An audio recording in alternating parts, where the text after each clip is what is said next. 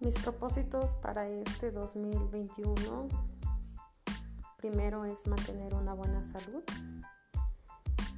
continuar con,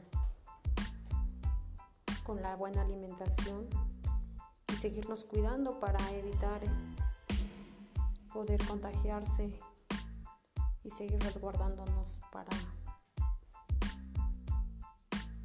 estar presentes en, el siguiente 2021. pues seguir con esto de la maestría y brindarles la mejor oportunidad a mis alumnos en cuanto a su aprendizaje.